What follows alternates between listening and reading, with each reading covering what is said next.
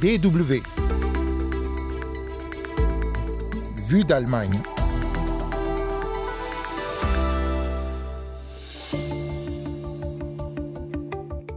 Elles sont environ 126 000 en Allemagne. Les personnes apatrides sont privées de nationalité. Le projet de loi qui vise à faciliter l'obtention de la nationalité allemande ne prévoit rien pour leur cas. Les détails dans un instant. En deuxième partie de ce magazine, une lueur d'espoir dans le tourment de la guerre au Proche-Orient. Reportage en Israël où des habitants du quartier de Jaffa dans le sud de Tel Aviv tentent de maintenir la coexistence entre juifs et arabes en pratiquant l'entraide. Vous écoutez Vue d'Allemagne, c'est Anne Le Touzé au micro.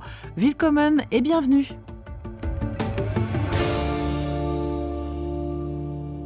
C'est une chose dont on n'a pas forcément conscience quand on n'est pas concerné, mais sans carte d'identité, il est difficile d'ouvrir un compte en banque en Allemagne. Réserver une chambre d'hôtel peut aussi s'avérer compliqué car là aussi, il faut indiquer sa nationalité. Se marier est quasiment impossible. Quant à devenir fonctionnaire, c'est totalement exclu. Christina Boucalo, 29 ans, est une de ces personnes dépourvues de nationalité. Elle est née en Allemagne, mais apatride, et pour elle, le quotidien peut à tout moment se transformer en défi. On ne peut pas voyager librement car il faut un passeport. On a du mal à trouver un emploi. Démarrer des études est souvent difficile, mais les terminer aussi. Je connais des gens qui n'ont pas pu boucler leurs études car ils auraient dû présenter un acte de naissance pour passer l'examen final. Et les apatrides n'ont pas le droit de vote, même s'ils ont toujours vécu ici. Les parents de Christina Boukalo sont originaires d'Afrique de l'Ouest. Leur nationalité n'est pas clairement établie. Sa famille et elle font partie du nombre croissant d'apatrides en Allemagne. Ils sont actuellement 126 000. Nombre d'entre eux sont palestiniens, kurdes ou anciens citoyens de l'Union soviétique ou de la Yougoslavie dont les États n'existent plus. C'est une vie en marge de la société car les apatrides sont exclus de beaucoup de domaines. Christina Boucalo a appris dès son plus jeune âge ce que l'absence de nationalité signifie. Dès l'enfance, on t'apprend que tu n'as pas ta place. Tu ne dois pas rester là, mais dans le même temps, tu ne peux pas partir non plus. Ce sont des choses très banales. Échanges scolaires, voyages linguistiques, séjours au ski à l'étranger. Rien de cela n'est possible. Et c'est aussi lié à un grand sentiment de honte, car il faut expliquer quelque chose qu'on ne t'a jamais expliqué. Pendant longtemps, les informations sur et pour les apatrides ont été aussi invisibles que les apatrides d'eux-mêmes. Christina Boucalo a décidé il y a deux ans de leur donner une voix. Elle a fondé à Munich l'organisation de défense des droits humains State Free. Son objectif, combler les lacunes, informer, faire se rencontrer les personnes concernées, rendre l'apatridie visible et aussi présenter des revendications à la classe politique, notamment en ce qui concerne la reconnaissance des enfants d'apatrides. Nous exigeons que les enfants apatrides nés en Allemagne soient identifiés immédiatement comme apatrides et qu'ils aient aussi directement droit à la nationalité allemande au cours des cinq premières années de leur vie. En Allemagne, en effet, ce n'est pas le droit du sol qui détermine la nationalité, mais la filiation. Si les parents sont apatrides, alors leurs enfants le sont aussi. Conséquence, un apatride sur trois en Allemagne est mineur. Christina Boucalo connaît aussi des personnes de 65 ans qui sont nées en Allemagne et n'ont toujours pas de nationalité. State Free place de grands espoirs dans la nouvelle législation sur la nationalité que l'actuel gouvernement est en train de mettre en place, même si le cas des apatrides n'apparaît pas dans le projet de loi. À la demande de la DW, une porte-parole du ministère de l'Intérieur a déclaré par écrit les intérêts des apatrides sont déjà suffisamment pris en compte dans le droit de la nationalité. En outre, les dispositions générales relatives à l'acquisition de la nationalité allemande s'appliquent aussi aux apatrides, étant donné que les apatrides sont également des étrangers au sens du droit de la nationalité. En clair, même si les apatrides n'apparaissent pas nommément dans le projet de loi qui doit être présenté et voté prochainement, ils devraient profiter au même titre que les autres étrangers de la réforme du droit de la nationalité. Cette réforme qui prévoit des naturalisations rapides et des incitations pour les travailleurs qualifiés étrangers intervient à un moment où l'Allemagne est empêtrée dans un débat sur la migration. Sur impulsion de l'extrême droite, le sujet est désormais tout en haut de l'agenda politique. Le gouvernement de Scholz veut accélérer les expulsions d'étrangers en situation irrégulière. Il vient de présenter une série de mesures plus restrictives en la matière. Dans ce contexte, Christina Boucalo n'est donc pas étonnée que les apatrides soient relégués au second plan. Je m'explique cela d'une part à cause du manque de connaissances sur l'apatridie au sein de la classe politique et d'autre part à cause de la situation politique générale avec le virage à droite de l'Europe. Les partis ont du mal actuellement à défendre ces thèmes qu'ils appellent d'ailleurs progressistes alors que cela fait depuis longtemps partie du statu quo dans d'autres pays. D'autres pays comme l'Espagne ou le Portugal, par exemple. L'apatridie est le sujet de recherche actuelle de Judith Bayer. La professeure en ethnologie à l'Université de Constance a découvert le sujet il y a sept ans, lors d'un séjour de terrain au Myanmar, dans le sud-est asiatique. 700 000 Rohingyas avaient alors fui le Myanmar pour le Bangladesh à la suite de la répression brutale des autorités birmanes. Depuis, Judith Bayer exerce comme experte au tribunal en Angleterre lorsque les apatrides sont engagés dans des procédures d'asile. Le problème de l'apatridie n'est pas encore vraiment arrivé dans le débat public en Allemagne. Dans le domaine de la justice, par exemple, tandis qu'en Angleterre, des experts comme Judith Bayer examinent de manière indépendante les histoires de vie des apatrides et que leur expertise est prise en compte dans le jugement final, en Allemagne, on fait rarement appel à des experts et la décision est souvent prise par les seuls juges. Mais le principal problème est qu'il n'existe pas en Allemagne de procédure standardisée pour établir l'absence de nationalité. Pour un cas similaire, l'Office des étrangers de Munich peut donc prendre une décision différente de celui de Cologne ou de Hambourg. Au final, tout dépend de l'office qui traite le dossier ou de qui est assis de l'autre côté du bureau. C'est ce que de nombreux apatrides ne cessent de déplorer. Il n'y a aucune sécurité juridique et tout dépend de la personne et de son niveau de connaissance. La plupart du temps, ce n'est pas une question de mauvaise volonté, mais simplement un manque de connaissance sur la manière de traiter les personnes sans nationalité. Conséquence, selon la décision des autorités, les personnes deviennent des apatrides de première ou de seconde classe.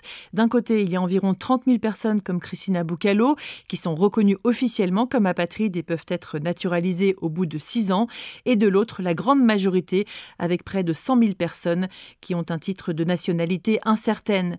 Il s'agit de réfugiés qui ne peuvent pas prouver leur identité, comme les Rohingyas qui ont été déchus de leur nationalité, ou d'enfants nés en Allemagne mais dont la nationalité des parents n'est pas établie. Pour eux, la naturalisation se fait souvent longtemps attendre. Être apatride est une violation des droits humains, affirme Sausan Chebli, responsable politique social-démocrate. Elle-même est née à Berlin de parents palestiniens apatrides et n'a été naturalisée qu'à l'âge de 15 ans. L'ethnologue Judith Bayer va encore plus loin. Les droits de l'homme sont valables pour tout le monde sur le papier, mais en réalité, seuls les gens qui font partie d'une communauté politique, donc d'un État, y ont accès. Cela signifie que le droit d'avoir des droits, comme le disait la philosophe Anna Arendt, ne vaut pas quand on est une personne apatride. Le nombre d'apatrides est estimé à environ 10 millions de personnes dans le monde. Le Haut Commissariat de l'ONU pour les réfugiés a lancé en 2014 une campagne pour mettre fin à l'apatridie d'ici 2024. Parmi les 10 mesures, il réclame de faciliter la naturalisation des personnes apatrides et de s'assurer qu'aucun enfant ne naisse apatride.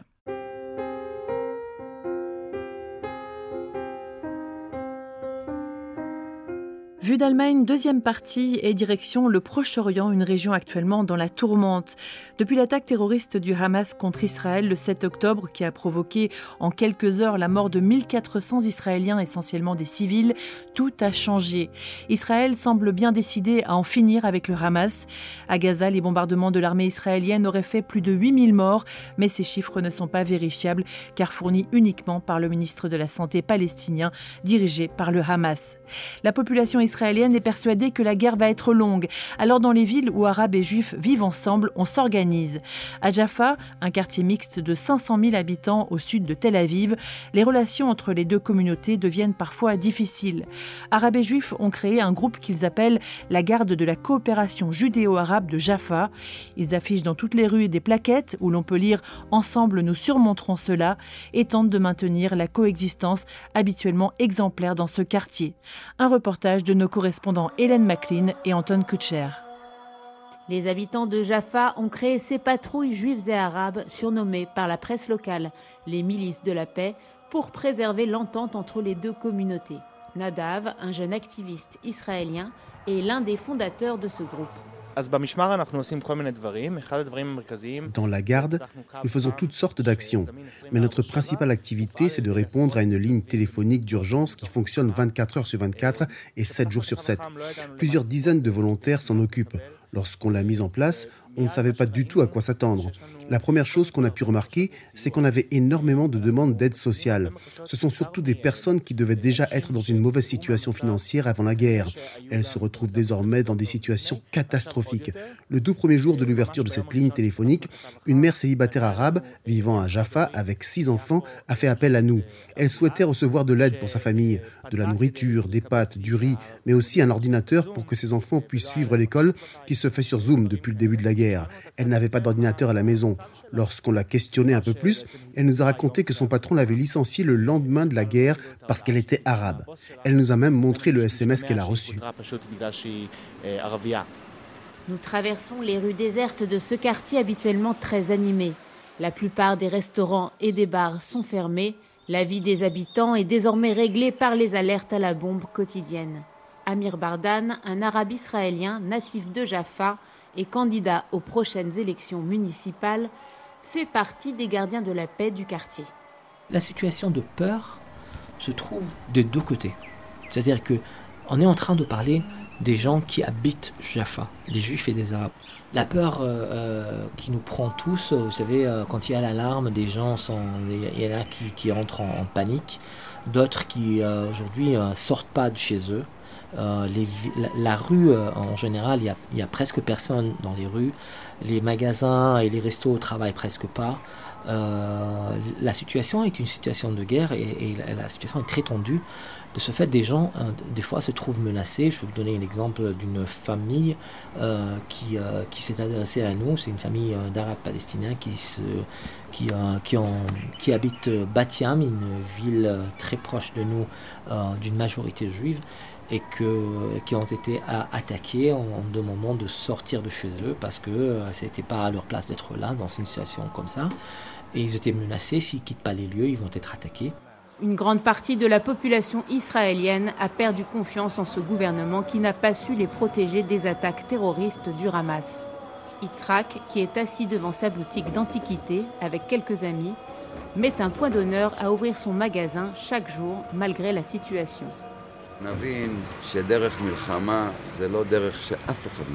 Il faut qu'on comprenne que la guerre, c'est un chemin où personne ne gagne. Nous, les Israéliens, avons perdu beaucoup et eux, les Palestiniens, ont perdu beaucoup aussi. À Jaffa, tout va bien, c'est l'endroit le plus sûr du pays aujourd'hui. C'est pas important, musulman, chrétien, juif, si tu es une bonne personne, tu es une bonne personne. Ta nation ou ta religion n'a aucune importance. Mais ce qui est le plus triste, c'est que toute cette guerre, toute cette horreur, c'est à cause de politiciens puants et corrompus comme notre Premier ministre Bibi Netanyahou qui n'a raconté que des mensonges. Il nous a promis qu'il veillait sur la sécurité du pays, que nos frontières étaient bien gardées, mais c'est un menteur de premier ordre. Et s'il était un véritable leader, comme il le prétend, il aurait fait la paix depuis bien longtemps. Et comme un rappel à la réalité, les sirènes d'alerte ont retenti peu de temps après cet échange. Les gens courent, se réfugier à l'intérieur des immeubles.